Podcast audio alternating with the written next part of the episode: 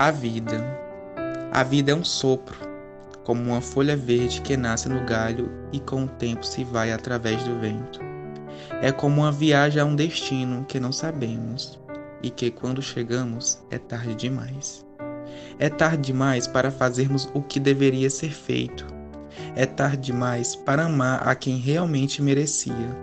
É tarde demais para aproveitar o tempo com coisas que realmente nos faziam bem. Por isso, nesses tempos difíceis, tire proveito, reinvente-se, se aproxime mais de quem você ama. Busque fazer aquilo que você antes não fazia por falta de tempo. E lembre-se, não espere o amanhã para ser feliz.